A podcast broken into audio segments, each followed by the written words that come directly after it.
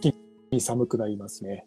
もうなんか今週末すごく寒い、寒くなるらしいんで。先週までタンクトップ着てたの。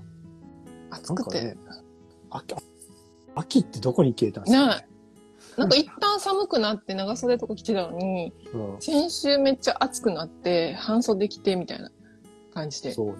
日本の四季が消えつつあるっていう、なんとなく感じてて、なんか夏と冬みたいな、なんか極端になってるなって思います。よ。うん。うん。ちょっと。ね。はい。薄手の服そう。いつ着たらいいかわかんないんですよ、薄手の服って。だからに秋服が苦手で、どうせ着ても買っても着ないしな、とか なる。そうそうそうそう。難しいです。こんにちは。こんにちは。こんにちは。ありがとうございます。今日もね。こんにちは。あ、こんにちは。ほんまや。こんにちは。こんにちは。になってますね。は。い。今日は質問会にね、しようかなっていうところで、はい。ね、いつも前前日のギリギリに決めるんですけど、何がいいみたいな、風がいいみたいな、ダイエット関係ないよねみたいな 感じになりながら。はい。そうそう。そう。ね、うん、ご質問いただいてね、答えるスタイルが一番皆さんにもね、いいのかなとか思いながら、ご質問会にさせていただきました。はい。はい。お願いします。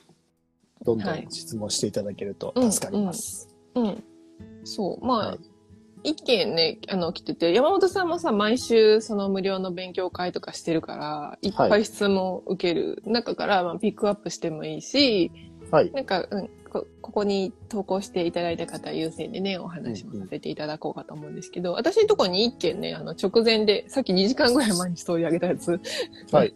に、あの、ご質問来てるのが、あの、ビタミン C についてでした。うん。なるほど。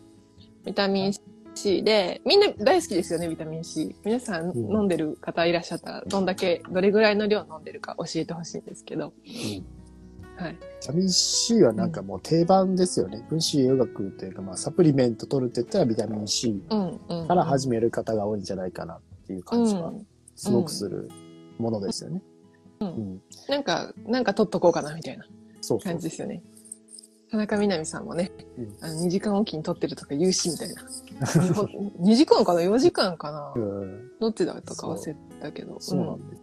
ですよね。僕もなんかその栄養、まあ、唯一ね、分子栄養学を学ぶ前に、えー、知ってた栄養素といえばビタミン C ぐらいかなっていう。うん家、うんうん、実家に昔からビタミン C 剤とかね、えー、ビタミン C は取っといた方がいいよとか、謎のね、うんうん、それだけ言われて取っていただいて、そんな記憶はあります。ね、はい。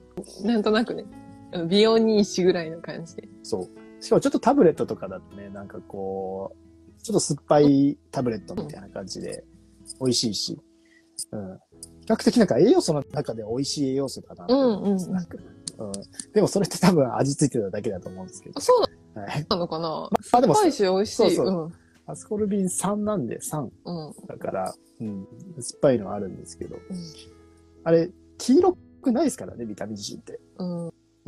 でも黄色くない？あれ、本当のビタミン C のアスコルビン酸は白色で、白ね、でも、着色してある。なっていく。黄色くなっていく。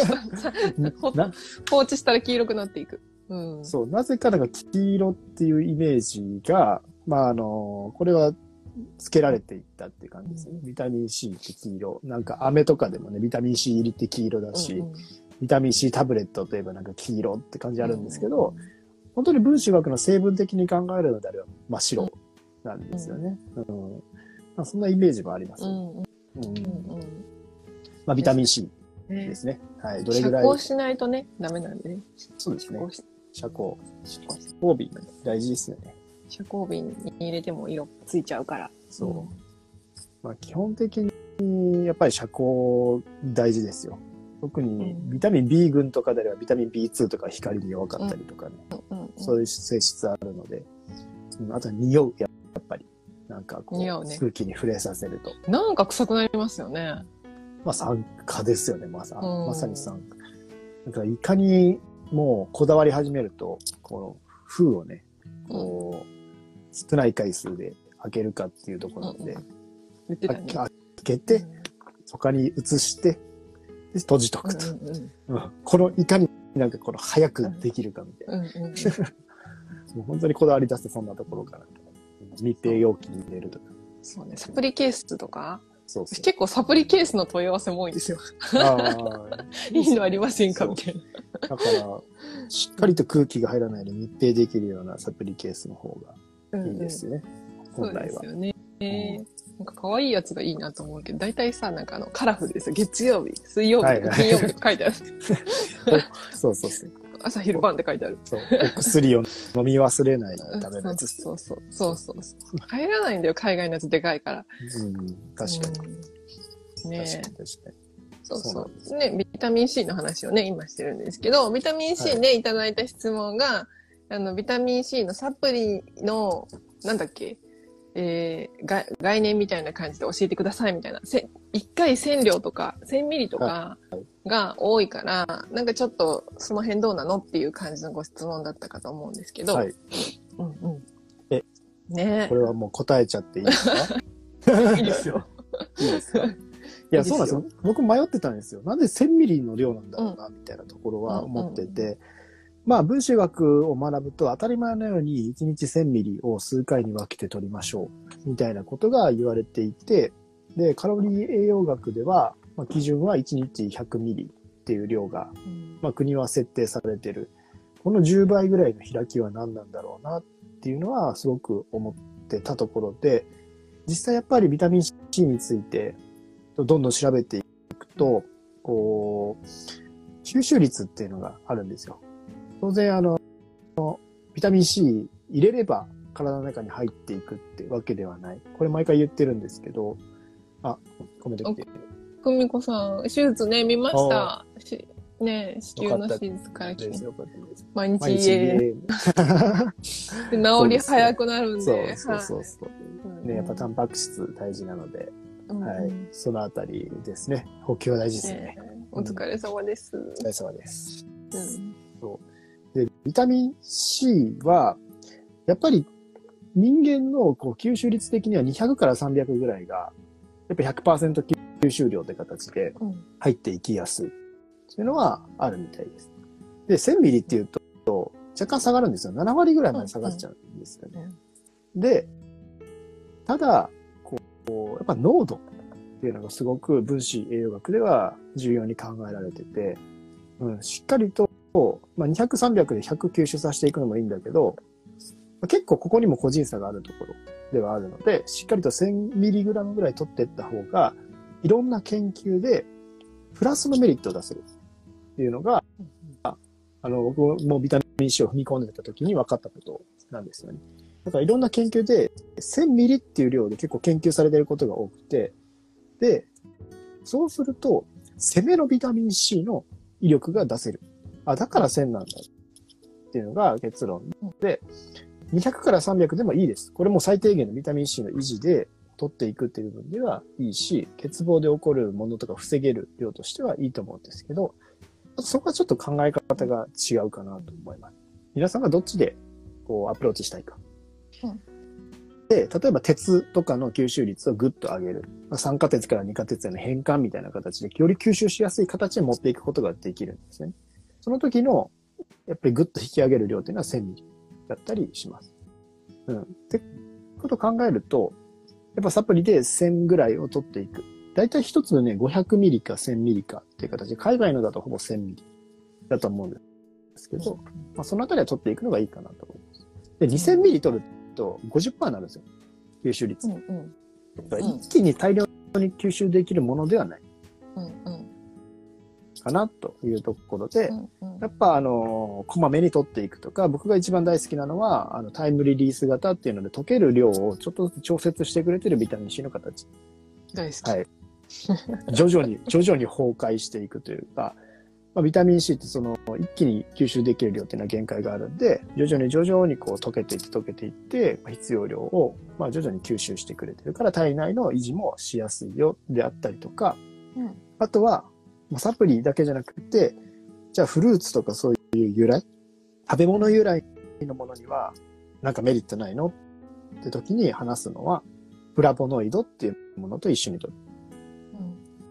うんだから柑橘系の食材とかビタミン C 豊富な食材って、まあフラボノイドが豊富なものも多いんですよね。うんフラボノイドはビタミン C が壊れるのを守ってくれるうんうん働きがあるので、すごく、やっぱり食材から取るビタミン C も結構面白いものが多いですね。うん。まあそのあたりはいろんなビタミン C の形があるっていうのは分かったので、うん。うん、迷われるなら僕は結構攻めのビタミン C としては1000ミリをこまめに、まあ3時間で血中入って6時間後ぐらいに抜けていくスパンの速い水溶性ビタミンって考えると、うん。まあ1日3回ぐらい、うんえー2回か3回。もっと美容目的で攻めるなら、もうちょっと入れてもいいのかな。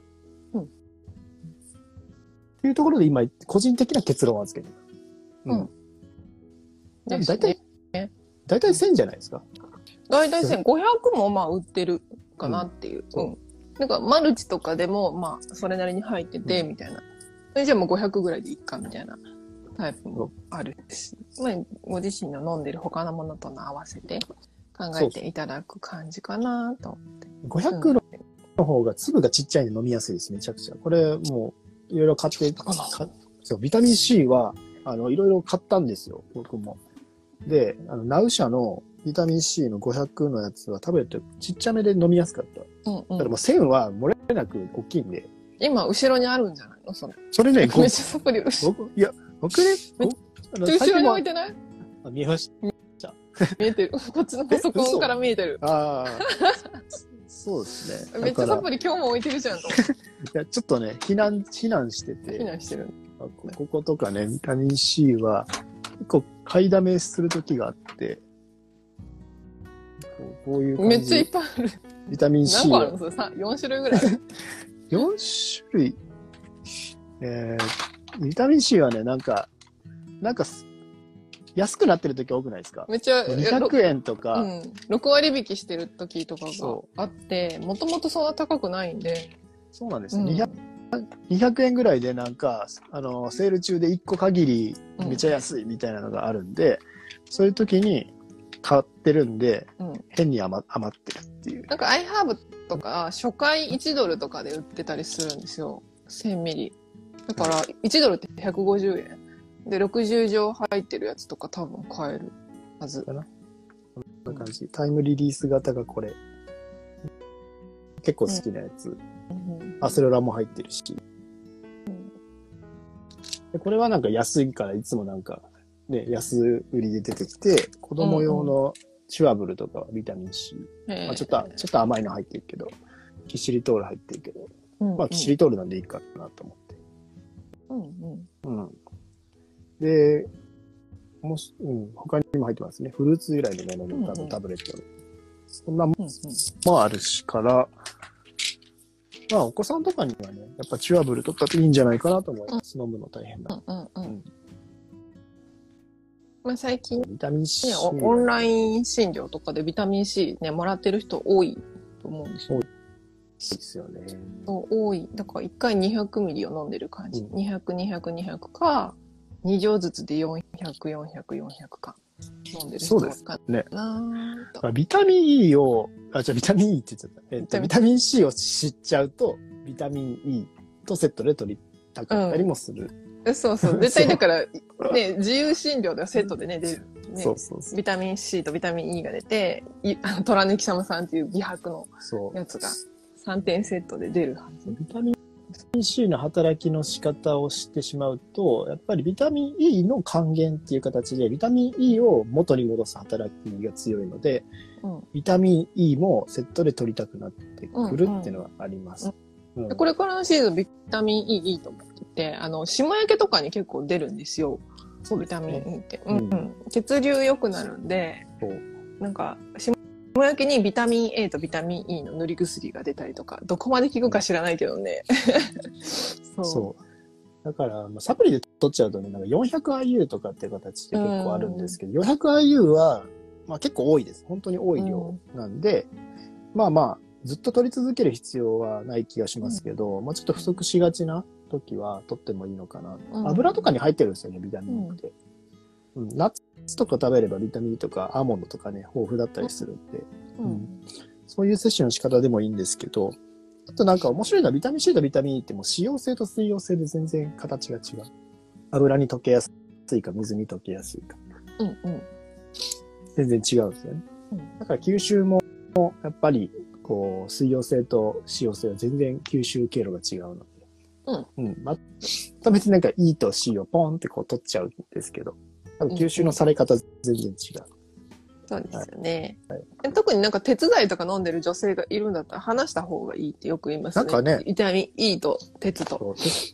鉄のなんかそう構造を壊しちゃう。無機鉄、特にあの、非ヘム系だと思うんですけど、うんこっちに影響が出るっていう話がありますね。うんうん。うん。朝鉄飲んまあ、で、夜はいビタミン E 飲んでみたいな。そうですね。だから、やっぱ鉄、まあ、ビタミンも高容量とか取っていくと、そういうのがあるのかもしれないけど、っていうところさん、こんにちは。こんにちありがとうはご。ざいますお。薬剤師さん。ね、結構、詳しい。薬剤師さんも、本当あの、ね、生化学詳しいですよね。生化学専門なんで、うん生化学、せしこたまやらされるんですよ。いやマジですそうそうす。ごいなと思って、せ薬剤師さんとかね、国家試験受けてる方、本当尊敬するんですけど、うん、昨日ちょうどインスタライブしてたから、ちいこさんと薬剤師の。はい。その話、ね、あの、国家試験もう受けたくないよね、みたいな話した。いや、あれだけね、まあ、まあ、いわば叩き込まれる形でしょうけど、でも知っているっていうのは、もう分子洋学を学ぶベースはもう完璧に揃ってるっていうよそうう叩き込まれてる。うん。そう。僕ゼロですからね、本当に。いや、もうそれめっちゃ大変だと思う。初めの、だから糖質は何、あの、解凍系、うん。クエン酸回路とかを独学したっていうようなパターン、うん。パターンなんで、ね。あ、貴重な人材です そう。よ。。あ、人間ってこうなってるんだっていう、うん。もうす、僕結構ね、今、素直じゃなかったら絶対できてなかったなって思ってうて、んうん。だからもう見たもの見たものを信じるしかないんですよ。うん。知らないもんね。信じる力をとりあえず、とりあえず全部信じてみようっていうようなうんうんところからスタートしてるんで、で、出てきた出てきた、あ、こうなってるんだ、うん。こうなってるんだって、もし偽情報をそこでつかまされてたら、もう終わってたっていうとあで。もネネットとかでね、見るとね、そうそうそう。ちょっと多分分かんなくなっちゃうから、そう。一通りちゃんとした感じでね、学ぶといいと思いますよね。ほら、ですね。久美子さん、だから生化学で吐きそうになったっつって。いや、もう、吐くでしょ、あれは。吐くと思いまねす。。あの、フィルビン酸デヒドロゲナーゼとか。は？ってなります。何でもそ、れ、そうね。まあ、でも昨日 TCA サイクルとか懐かしいですねっていう話になった。うんそう。でもやっぱりそれを働いてから忘れる方が今。そう、忘れるんですなよ。そうそってことは、そんだけ重要なのに、うまく使える機会が少ないってことなんだろうなって思ってて。どんうん、薬剤師さんとかは、う。うんなんかその薬の副作用とか説明する上でしとかないといけないんで、結構現場でも実体験として、うんまだそこの代謝、あ、ここの代謝とかよく出るよね、みたいなのあると思ってるんですけど、うん、ほとんど忘れる。だってもう説明しない、そう、病院とかだと先生に聞かれてとか言うかもしれないですけど、対患者さんとだったらどんどん忘れる。うんうんで、血圧ですとか、あの、ね、循環良くするお薬ですとか、胃薬ですぐらいしか言わないし、向こうもも求められてないから。そうそうそう。そうそう H2 のね、ブロッカーとか、ね、ブロッカーとか、はいそう。そう PPI とかもう言わない。うん栄養精神科医と精神科の先生は違いますか？え違うんじゃないかな？あんまり栄養精神科医って言わないですよね言。わないと思う。なんかわざわざな名乗ってるってことは栄養取り入れてますよっていうアピールだと思うんですけどね。ですよねこ。このかいや、ここはまた全然違うし、栄養精神科医っていわゆる、まあ、オーソモレキュラーを学んだ、多分、精神にアプローチしてるお医者さんうんのことを指すので、精神科の方は全然また違いますよね、アプローチも。で、世の中で知っとかないといけないのは、別にお医者さんは栄養学を学んでないです。あの、うんで、それは、あの、その医者、お医者さんになった中で、栄養が必要だって思ったお医者さんが学んでいるのが、この分子学の領域なんで、別に医学のカリキュラムにないんですよ。分子医学。あっても1単位って言ってました。あの、これね、あの、東北大学の医学部の、えー、まあ、女の子に聞いたんですよ。実際。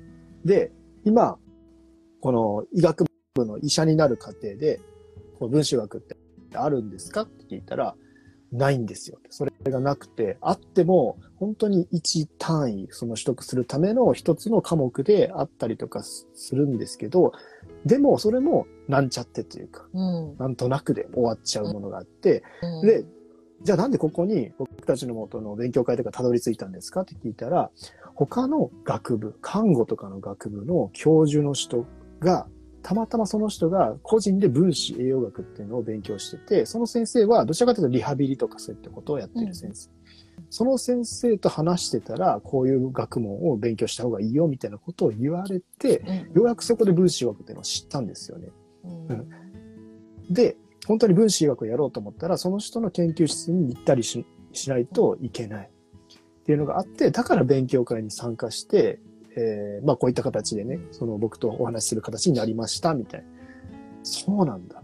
もう某有名な、東北大学なんてもうい結構ね、うん。医療とかでもね、うんうん。大学としても有名な場所だと思うんですけど、現状それぐらいの医学のそのカリキュラムの過程になってるだから、、精神科医の、精神科の先生とかは、やっぱり医療、うん。病気を治す。それこそセロトニンが不足してたら、セロトニンのもう滞留時間を増やす、セロトニンの取り込み阻害薬。そういうのを入れてって、その人の症状を和らげてあげるっていう、もうこれのプロなんですよ、うん。お医者さん。た、だ、まあ結構ね、最近実はお医者さんがたくさん無料勉強会とか来てくださって、まあお医者さんが最近チームビビオのね、コンサルタントの講座取得されたりとかする流れが今、えーなってるんですけど、そういう方もおっしゃるのは、現場でそういった西洋医療的な、その自覚症状を止めるアプローチをしてたんだけど、良くなる人がやっぱり少ない。たまたまそこの作用にはまって、良くなる人もいるんだけど、ほとんどの人がまた戻ってくる。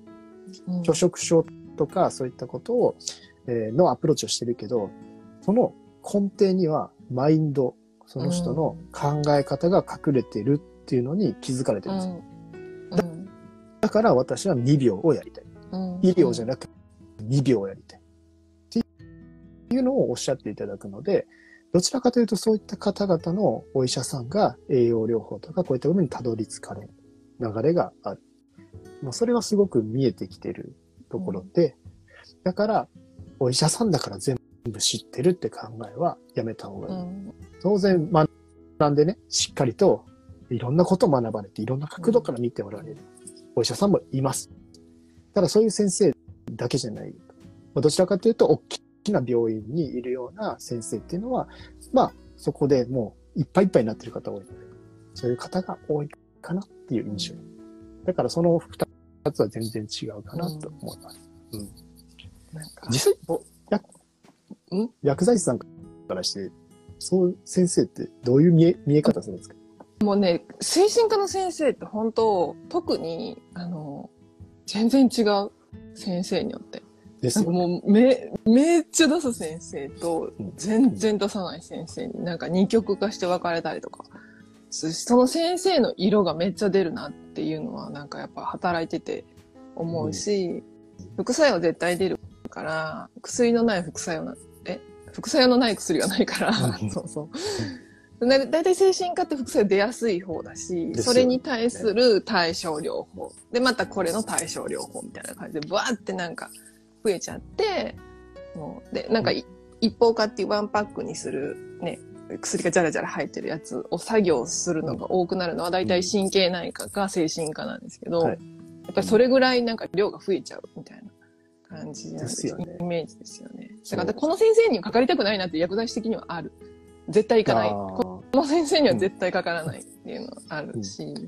うん。結構だからこの部分は、まあ、や闇じゃないですけども、まあ、医療なんで仕方ない部分はあるんですけど、まあ、こう、分子学的にも神経伝達物質のところを結構いじっちゃう薬が多いので、もろに副作用という感情的な起伏な起伏のアップダウンであったり、体への変化っていうのは出やすいのかなっていうのと、僕はずっと分子学こうとか健康の領域を突き詰めていろんな情報を得た中では、こう精神科の出す方の薬 DSM っていうマニュアルに沿って出されているんですよね。だからこういう症状の人はこういう薬が合うっていうのが、こういうなんか本みたいなのがあって、その、えーこういう薬は出しましょうっていう量が昔の種類と比べて今多すぎるんですよ。めっちゃ多い。ぎてうん昔って、ある意味まあそこが発達してなかったんで、少なかった薬って。だからそれに対してのアプローチ少なかったんですけど、それがめちゃくちゃもう増えちゃって、あらゆる症状に対して薬が適用できるようになってしまってる問題点っていうのがあるらしいんです。だから、えー例えば、薬、まあ、ある意味、えーちょっとしんどいですと、うつっぽいですって言って薬が出されます。で、それに対して良くなりました。まあ、なんか最近すすっごい、こう、気分いいんですよね。それもうつですよっていうように、言えるように薬が適用されるようになっちゃって。それもうつのこの症状の中のものなんですよっていうのを言えるようになっちゃってる。それに対しても薬出せるようになっちゃってる。うんこれが問題が深いっていうのが言ってる方いましたね。うん、そこをまあどう捉えるかは皆さんの,、まあ、あの感覚にお任せしますけども、うんあらゆるものに適用できるようになっているっていう薬の現状っていうのも、これはいいも悪くもいろんなものを生み出しているうん可能性がある。まあそれは結構ね、僕は個人的に思うところでありますね。はいへーそう思う。ちょ VC 洋楽学んだらね、なんかあの、窓口でも喋れること増えたなっていうのはすごい思って。そうですねうん、はい昨日もその話出て、うんなんか、自分にでできるか自信ありませんっていう薬剤師さんが多いけど、え絶対できるでしょ国家試験受かったんだからみたいな感じなんですよね。で、まあ、まあ、学べばアウトプットする場も絶対薬局っていうところにあるし、なんか、話したい。でも話せない。あの5、5分、長くて5分の間では話せないから、いや話せないモヤモヤがあると、あ、どこかでカウンセリングする場とか作ってみようかなっていう気持ちになるよ、みたいな話をちょうどしてる。いや、そうですよね。だって、あの、今薬剤師さんって、ある意味薬をこう、まあ、これいらないんじゃないのって、まあ、物申せる立場っていうところで解禁されてるじゃないですか。うんだけど、それって言いづらいじゃないですか。めっちゃ言いづらい。その先生に対してこれいらないんじゃないですかっていうのを。なんかもう、そう。一応ポリファーマシーっていうので、はい薬が6個以上ある人を減らすと、あの、点数がもらえるようなシ,、うんシステムに国がしてるから、その動きではあるけど、実際言えるかっていうと、やっぱり先生のプライドもあるし、でしょ？う。そへ、併用禁忌じゃないぐらいじゃないと、電話しづらいのはある。あと患者さんがいらないって言ってますみたいな感う。じでいうか、うんうんそうそう、ですよねそういう感じになりますよね。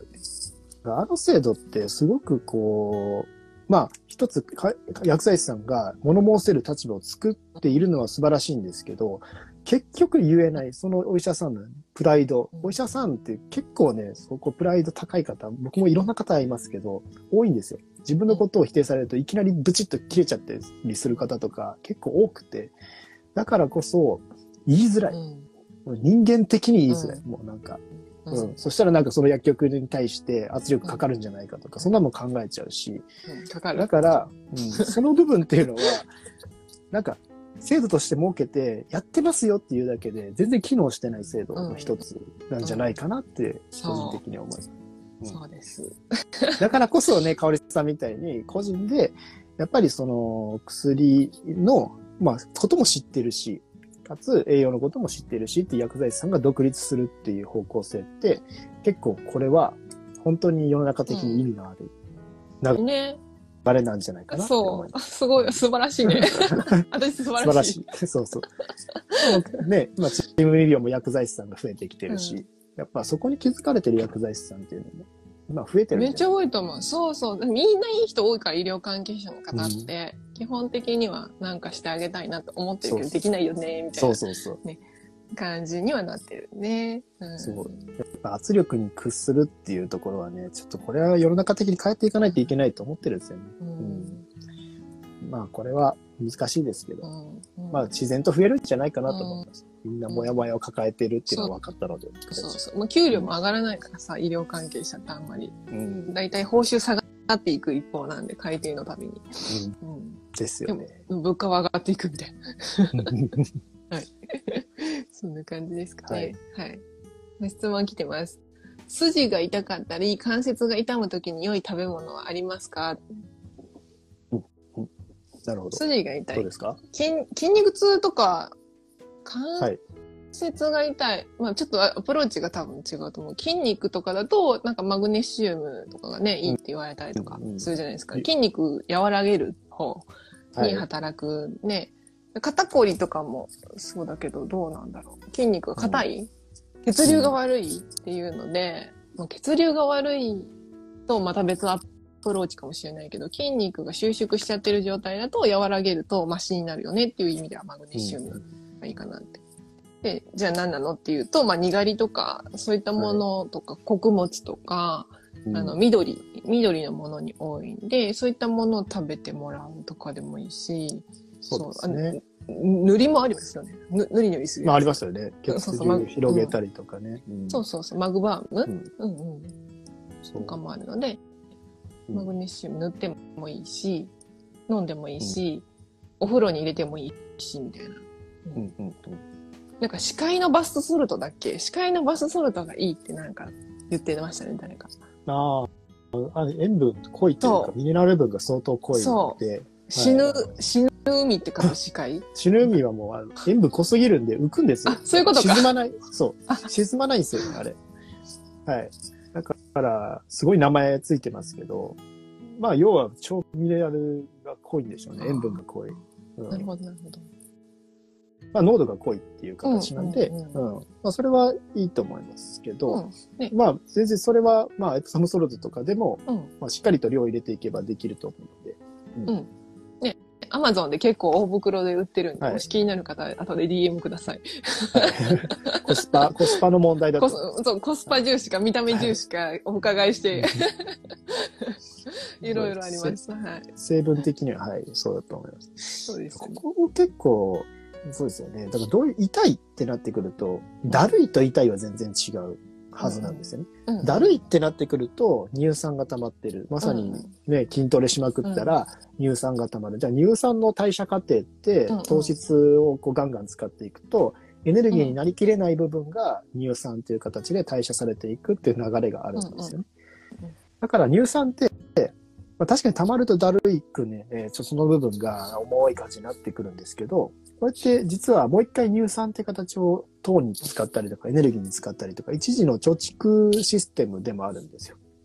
だから、まあ、あの激しい筋トレとかしてて、まあ、だるいとか、思いっきり走って足がだるいとか、うんまあ、これが乳酸の問題とかのパターンがありますよね。んただその痛いってなってくると、まあ、多分筋が痛いとか、うん、あの、損傷してる場合もあるんで。損してるとか、なってくると、その、じゃあ痛みを作り出す成分、痛みって何なのっていうと、これは油から作られるものだったりもしますよね。うん、プロスタグランジンとかっていう形のホルモンがあって、まあこれマニアックですけど、まあ皆さんの細胞の膜に油のところに溜まってて、そこから切り出して痛みのそういった炎症させるようなものとかを作り出すので、まあ結局何が言いたいかっていうと、オメガ3の油とか、魚油とか、EPA とか、そういうのをしっかりとって、そのバランスを整えてください。うんオメガ6とオメガ3の油。で、普通に生活してて、外食ばっかとかなってくると、オメガ6のバランスが20対1とかなってきちゃうんですよね。ひどい人は。それと超炎症の物質を作り出す細胞膜っていう状態になるので、そうなってくると痛みも強く、それこそ排卵痛とかもそうですよね。その時に、やっぱりあれも炎症を起こすので、炎症で痛みが強い。こういった場合もあるし、あと関節の関節リウマチとかになってくると、うんうんこれは自己免疫疾患なので、えーまあ、自分の免疫細胞がそこの悪い部分を攻撃してしまう。本当に軟骨とかをこうね、ここの部分の、要は、潤滑油があるんですよ。骨と骨ってくっついてるようで、ここの間ってちょっと、あの、油みたいな、なんていうんですかね。まあこう、ムチンとかね、そういった形で滑るようになってるんです。で、ここの部分っていうのが、うまくできなくなって攻撃されると骨と骨が当たって痛くなってくるみたいな。まあ、自己免疫疾患なので、腸内環境とかね、そのあたりは僕は、えー結構問題としてあるんじゃないかなと。うん。はい。うん。思ってますね。うん。だから、まあ、その痛いだけだと分かりづらいってことは正直あって、もう一回ウェルビーチェックとかでも、全体的にその人のアプローチすべき場所っていうのを見てあげないと、腸内環境の可能性もあるし、油の問題の可能性もあるし、うん、で、はい。あとは免疫力が弱ってる可能性もあるし、うん。ちょっといろいろポイントなんじゃないかなって気はしますね。はい膝関節とかだったらさ、一番冒頭にあったビタミン C とかも。ですよね。そう。ね、膝関節なんか細胞傷つけちゃったりとかして、ビタミン C 不足が関節炎にもなりやすいよみたいなの、なかったっけ、関節あったよね。ね、ビタミン C はでも抗酸化なので、まああれですよね。ありあれ。あれ。ますね。ビタミン A とかもあるんじゃないですか？あの、名前が出てこないわ。プロテオグリカンとか、はい。コンドロイチンとか。う、んうん。ねケラタンとかね、いろいろあると思う。うん。なんかそのあたり、僕結構ね、腸内環境あると思うんですよね、その痛み。ね、どういう感じで、どういう時に痛いのかね、もうあるかなと思うんで。僕のちょっと個人的な仮説ですけど、自己免疫疾患系は結構腸内環境に問題ある人多いんじゃあ、それはあないかな。るよね。うん。ビビタミン D とかマグネシウム取ると、まあまあ、だと魚油とかね、取るとマシになるって言ってますよね。そうう。ん。アレルギーとかね、考えていくと、うん僕はそこだと思ってるんですよ。うん。なんで、ちょっと腸内環境とかも視野入れるべきかなっていううん感じはしますね。うんうんうんね、こんにちはフィーバーが来てるんでね。あ、こんにちは。こんにちはさんこんにちはあ、こんにちは、こんにちは。こんにちは、ここんにちはんにちは、こんにちは、こんにちは。ありがとうございます。たくさんの方見ていただいて。はい。精神科に通われてる患者さんは薬たくさん飲まれてるイメージです。よ。そそうなんです。う。ね本当に？超多い人すごいですからね。いろんな話を聞きます、そこに関しては。やっぱりあの、重度になってくると、精神病棟とかの話も聞きますし、そうなってくるとね、アートとか。もうんう、もう僕、普通に、あれは知っといた方が僕はね、いいと思うんですよね。あんまいい気持ちはしない話かもしれないですけど、うんやっぱりね、精神病棟で何が、ね、どういう状態になってるかっていう本当に鍵付きなんですよ。あの、うんレベルに分けられて鍵が付けられて、二重にも鍵付きの部屋に入れられて、じゃないとドクター殺されちゃうから、あの、ね、逆恨みされちゃって、なんか、うんああいつは俺を殺そうとしてるぐらいの感じになって、刺されちゃったりとかするんで、鍵付きに入らされたりとかしちゃうんですよね。そうそうそう。精神科病棟って。まあ、そうそうですね。そう。まあ難しい話ですけど、うん。なんか、ねそうですね。ふみこさんは精神科疾患抱えてるクライトさんが多いんだけど、多いんだ。はい。ねうんちが全然出ない人が多い。そうなんですよ。なんか、特に昔の薬は便秘になるやつが多くて、最近の新薬は逆に下痢になるやつも増えてきたみたいな感じ。うん。結構どっちかなみたいな。うん。優秀学知って衝撃的だったのは、パーキンソン病が慢性便秘から起こるあそうそうって話がある。そうそうそ。そううなんか便秘治せば薬の効きも良くなるんですよ。パーキンソンって。だから便秘って超怖いっすよって話うん。なんですよね。うんうんまあ、あと、これをこじらせると後戻りできないですよっていうような。うんうんうん。便秘って結構重い方に僕の中では入ってます。うんうんうん。ね。ですよね。精神科に検査入院した際、薬の服用は患者の自己責任が、ー、日本医療での暗黙の了解です。うわ。へえ。まあ、そんなこと言われるんですか？も日本の精神科はまだまだ薬物療法に依存しがち。うん、それは思います。入院の際も、ああ、身体拘束しがちとのことをどうな 身体拘束はね、うん本当にされることはあると思います。う僕も知ってます。あの、うんね、し知り合いとかもそうなってたっていうのも知ってるし。うん。で、ワクチンとかもね、あれ結構同意書とかよく読んでみてうんめっちゃ怖いですよ。うん全部、あなたの責任ですよ。署名させられてますそうそう。まあ、身も守るために仕方ないんですけどね。けど、それ、そういうものですからね。うんだから、署名とか手術とかもそうです、ね。ドクターたちも結構ね、やっぱりうん抱えてるストレスは大きいんでね。そう。これ、あ、あ、ちょっと長くなっちゃうんで、やめてくまださい。いや、闇の部分を話そうかなと思ったんですけど。はい。こんにちは、薬怖い。はいえっ、と、患者様、患者がこの薬は今たくさんあるのでいらないですと言わないとどんどん増えていきます。そうなんですよ。これね、患者さんが言ってもらうの一番早いんですよね。そうそう。そう。いっぱい余ってる人もいるから、あの、実はいらないのよね、みたいな人も結構いるんですよ。でも先生がくれるから、もうなんか言うの怖いし、持っとくのぐらいの感じの人もいて、あれ言ってもらった方が、こちらとしてはすごくありがたいし、先生もその場で言われた方が嬉しいです。あの後から薬剤師からかかってくるのって多分うざいと思うんで、先生まあ診療途中だし、うん看護師さんとか事務さんも先生の診察時間をこう、今か今かみたいな、今だみたいな感じで聞きに行ったりする、その手間を考えると、その診察中に言っていただくのが一番嬉しいです。いや、言えないですよね、でも。んです。だって、わかんないですもん。うんだって、これいらないですって言って、本当に自分に必要だったものだったらどうしようみたいな不安がかかっちゃうから。でも必要だったら先生言ってくれるから大丈夫なんですよ。これはいるよってこういう理由でいるからね、みたいな。うん。うん。例えば心臓の薬は絶対必要で、それに追随するこの副作用予防の薬は251で絶対いるよっていう説明をしてくれたりするので、じゃあ飲むかってなる。でも先生がなんとなく出してるみたいなやつがあったら。うんうん増える。かいつかなんか胃が痛いんだよねって言って出してもらったやつがそのままずーっと出てるときは、最近、最近先生胃大丈夫なんですけど、これ言いますかって聞いてもらったら、あ、いらないんだったらいいよみたいな感じで処方から省いてくれたりするので、全然言ってもらったら大丈夫です。他の人の先生の時に行った時に、いや、なこの先生これ出してるんだ、みたいな普通に言うじゃないですか。言う。先生うん。そう。だからもう共通意識じゃないんですよね、そこって。うん私はこういう考えであなたにこれを処方しますっていうのがお医者さんの世界なわけなので、だから、あの先生これ出してるんだよね、これあんま良くないよとか、普通にこうね、言われちゃうので、そうなってくるともうわけわかんなくなってくるんです。これってこっちでこれで言われたからこれ飲んでる。こっちで言われたらこっちの先生の意見はこれ飲んでる。合わせて大丈夫？みたいうん。な。うん。そういう話になっちゃうんで、う。うんん。もうぐっちゃぐちゃですね、そのあたり。そうそう。うんそうそうなんですよ。あの、病院が抱えてる在庫みたいなのもありますんでね。そうですよね。はい心の病との付き合い方を教えてくださる親友の内科に出会ったことがないです。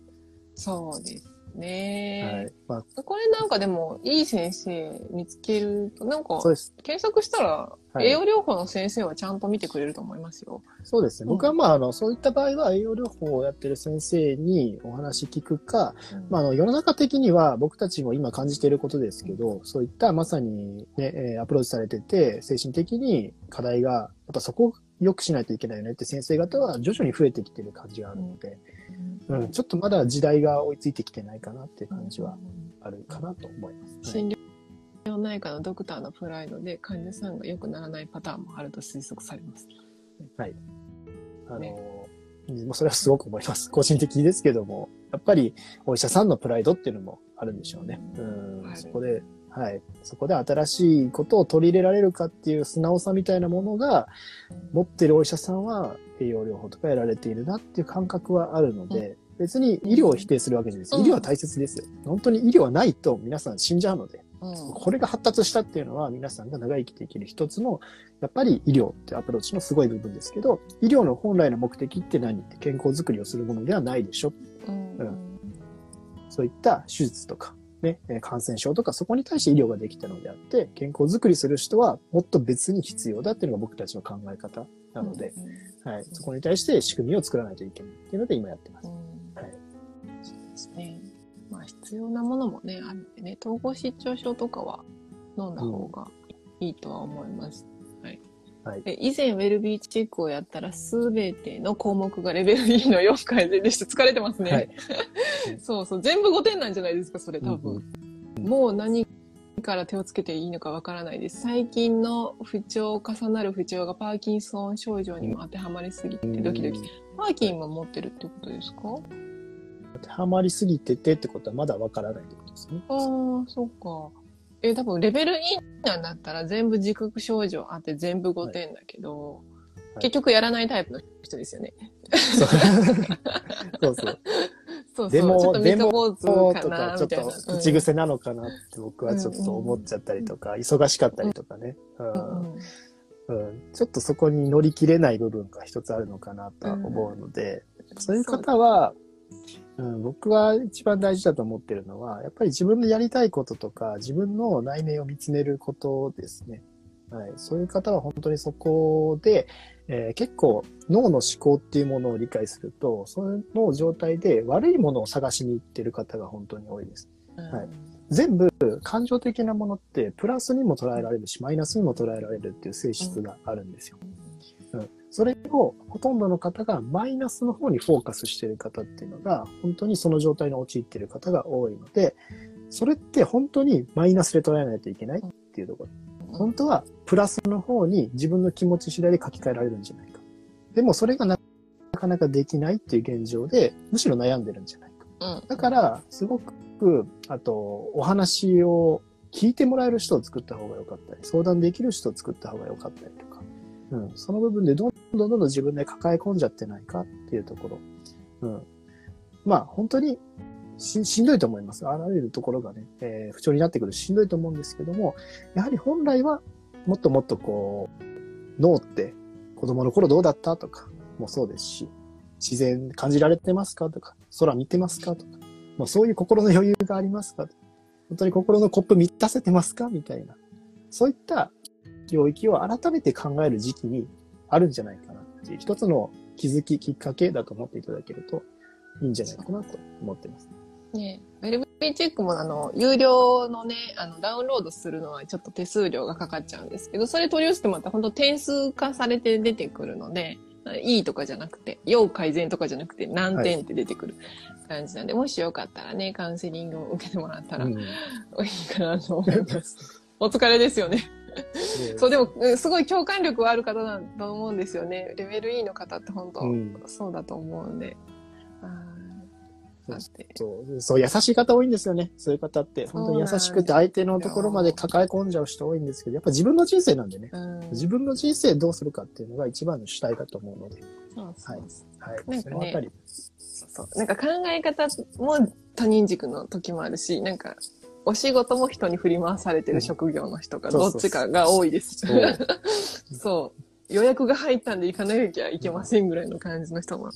多いですね。そううんで私優しい気持ち持ってやってるのになんでこんなにやられるんだろうみたいなのを思っちゃう時もありましたけど、やっぱ考え方ちょっと変えるとね、だいぶ楽になります。そうんうんうん。うん自分変える方が早いんでね、相手変える。早いです。早いです。相手は変えられない。自分しか変えられないです。うんはい。ふみかさんがね、起腹痛がひどいんですけど、ロキソニン以外だと、血流促す系の栄養素しかないのかしら？ねえ、起起腹痛って、なんだろう？起腹痛？起腹痛って僕も初めて聞いたかも。起腹痛？どんな字起腹痛調べてなんですかね。起腹痛。手術後の痛みってことですよね、久美子さんだと。起。炎症を抑える作用があるのはやっぱりロキソニンなんですよね。あの、的に変動性、なんて読む？漢字が読めない。みんなこの感じ弱い。強さが一定ではなく波のように変動する痛みみたいなもの。関節炎とか神経障害、筋肉の炎症など関連している。炎症かな？だから、術後だ油ったら飲んでもいいと思うんだけど、やっぱり痛みを感じると、それが大きくなって、そう脳に伝わって、あ、次の痛みがもうちょっと大きくなって伝わって、痛同じ痛みでも強く感じることがあったりするので、そういう場合はもうちょっとロキソニンでしばらく飲んで、そのう、ん。この悪いスパイラルを抑えておくのもありだとは思いますよ。うん。ね。僕まあ油とかビタミン D とかうん。亜鉛とか、まあ、そのあたりの徹底的に炎症とか免疫細胞の調整を行うような栄養素は意識してもいいかもしれないですね。うんうんうんうんちょっとこの、まあ、その都合っていうところもあると思いますけど、やっぱり痛みが起こるって時はそういう反応が起こってるってはずなので、うんはい。ですね。あ、ねコメントいっぱいありがとうございます、ね。ありがとうございます。個人的診療内科ドクターの見分け方、心の病は必ず治すべきとものだと思いますか？という本が。この質問に対してイエスと答えて、診療内科ドクターは信頼できま10、10。点、点、点、点パーセント。違う10%ですね。いや、僕もそう思います。別に心の病っていうのは解釈の問題だと思ってるので、個人的には。うん。そのトラウマってやっぱあるんですよ、絶対。あの、強く、えーこう無意識に、無意識、意識的にも、そこで思ってしまってる強いトラウマがあって、それ見るだけでももう吐き気がしてしまう体の反応っていうのがあるので、まあそこに対してアプローチするっていうのはもう自分しかできないですね。お医者さんに何とかしてもらおうっていうのはできないので、そこに対しての自分の決めたことの変化っていうのを、決めたこと、それに対しての解釈を変えないといけないっていうのが、結構ポイントなのかなと思ってます。うん。これは非常に難しいですけども、相当自分に向き合う、もう本当にそういった、えーことをしないといけない。で、それがどこのポイントなのかっていうと、僕もいろんなことを、えーもう試しましたというか、いろんな経験しましたけど、やっぱりあの時の、えーことが強く残ってて、それがなかなか、こう、許せてなかったっていうものがあったりして、そういうことが起こった時に、すごくなんかこう、ああ、なんか嫌だなって気分になったりとか、イライラしてしまったりとかするっていうのがあって、そこに気づくことが大事です。なくなるもんじゃない、これ。うん、絶対なくならないですけど、ただ、あれも今のためにつながってるんだなっていう、あ、そのためにつながってるんだなって思えるようになると、そのことを許せるようになるんですよ。それが、どんどん、どんどん作っていけばいくほど、すっごく楽になってくる。まあ、これはもう自分の中で体感したので、あのーやっぱそこと一つ向き合う。うん苦しかったですよ。苦しい部分もありますけども。うん。みんな抱えてますから。うん。いうのはあるのかなと思う。それが直すべき。うん。直すっていうか解釈治を変える。らない。なそう、治らない。治る。治るっていう、何なの？みたいな。治るって何みたいな。そういう状態？治るっていうのは、あなたの中でのその解釈が変わるってことだと僕は思ってます。うん捉え方次第です、捉え方次第。はいねそういえば薬物療法と並行してポジティブシンキングも同時に進めるといいですよという心療内科のドクターに出会ったことはないです。うん。先生ね、多分その思考までお伝えするような時間ないんで、これはやっぱりカウンセラーが、多分ドクター周りをしてるカウンセラーもいるんでう、んうん。カウンセラーさん、そういう専門のカウンセラーさんもいるし、そういう方に協業しているドクターのとこに行くといいカウンセラーに出会えるかもしれないです。カウンセラーさんも知ってる人はドクター周りしてるんだけど、このドクターとはやっぱり嫌だっていうのはやっぱあるってく、ちゃんと聞くって言ってましたよ。どういう状態でどういう処方をするか、みたいなの。それで手を組むかどうかっていうのを決めてるって言ってたんで、そういう人はいると思いますよ。うん僕は正直そのお医者さんが思考ってどうやって作られてるんですかっていうのに答えられるのであれば、いい先生かなって思います。うんその感情みたいなものがどうやって作られてるんですかっていうところを知ってるどお医者さんなら解決してくれるんじゃないかなっていうような。まあまあ、ちょっと最後の質問っぽいので、僕がそれをすごく感じた事例を一つ言うと、AI のチャットボットって今あるじゃないですか。あの、問いかけたら返してくれるやつ。で、それを作ってたんですよね。それどうやって作るかっていうと、今、チャット GPT みたいな形で、あの、技術が出てきてます。AI ですね。会話、対話できるの。それに条件設定していくんですよ。あなたはこういう性格で、プロのメンタルコーチです。で、こういう過去を持っていることにしてくださいとか、こういうものを、あなたはこういう風なデスマス口調で話してくださいとかっていうのをブワーって入れ込んでいくんですよ。作るときに。これまさに人間でいう固定概念。そのあなたの経験した、人生で経験したあらゆることの決めたことがブワーって入っていくんです。そうすると、そのチャットボットは性格を持って話し出すんです。こっちから話しかけていると、そいつがあたかも性格を持ってるかように感じてしまう。もはやそれって人だよねっていう感じになってくるんです。イメージ的に。この思考の作られ方っていうのは知っといた方がいいかなと思います。いわゆるあなたの決めたもので全部できているっていうようなところは結構まあ深い話ですけども、まあその部分は今日はね、ちょっと精神的な話が多かったので、思考のポイントとして捉えておくといいのかなと思います。はい。えーと、腹腔のガスがなんか逃げる時みたいな痛みが、ええーガスが逃げる。ー、ガスが逃げる。うん。まあでも、そうですよね。ガスが逃げるから、ガスがぐっとこう、膨らんで、あ、いたたたってなる。あの、うんシーボとかにも似てますよね。うんガスバラになって、あ、いたたたって、はるはるはるっていうような感じ。だから、私痛いですね。それはどうしたらいいのかな。母親も一日寝込んでたと思うな。うん、そういう時は本当にもう、うん、じっとしてゆっくりしとくしかないのかなって思いますけどね。うん、その頑張り屋さねんだから。まあ腸内細菌ってガス発生させるやついるじゃないですか。いるいる。メタンガスとか水素ガスとか。そういったものがやっぱり重度にね、食事からそういったものを刺激しちゃうと、いたたたたたなっちゃうんですよね。お腹張ったり。お腹張る。うんだからちょっと食事のそういう発酵性のものを控えてみるとか、っていうので楽になるのであればいいのかなっていう気がしますけど、うん、ちょっと術後とかなんでね、ねえ、なしかなか、はい。子宮と背中合わせなんでね。痛いかな。難しいかなとうん思います。ううんん。ですね。んはい。はい。で、ありがとうございます。ありありがとうございます。がとうございます。ちょうど1時間ぐらいですね。なんかはい今日は珍しい感じの空気感になりましたけど。そうそうはい。ありがとうございます。ですね。はい。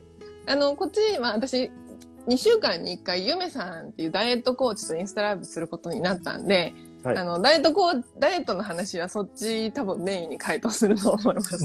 まあ、まあこっちはだから、ある意味ダイエットじゃなくても、あの、山本さんの自由にやってもらってもいいかなと思って、野放しにするとすごいことになるんで、確かに。今日はちょっと野放し状態になりつつありました。はい。ちょっとく首輪つけながらね、インスタライブをね、していきたいと思ってます。もしあの、リクエストあったら、あの、DM でコメントいただいて、やみ山本さんのところもフォローしてもらって、山本さんに DM していただいても全然大丈夫なんで、リクエストお願い、お待ちしております。お願いしますはい。で、毎週金曜日のね、12日からやってます。なんかお知らせありますか？お知らせ。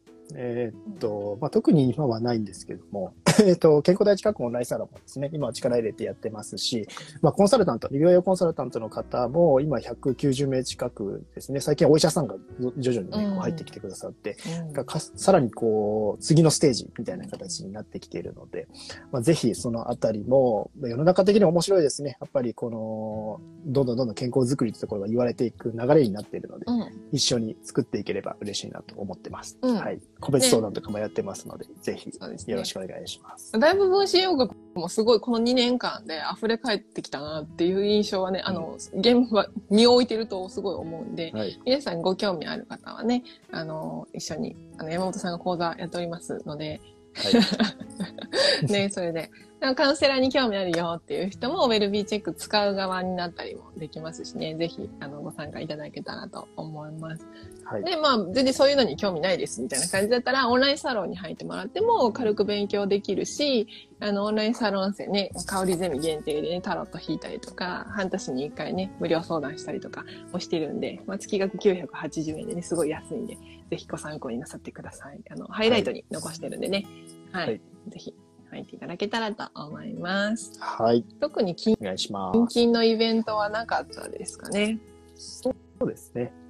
はい。またあればお伝えしようかなと思います。はい。よろしくお願いします。はいはい、今日もご参加ありがとうございました。ありがとうございました。はい、失礼します。またね。またね。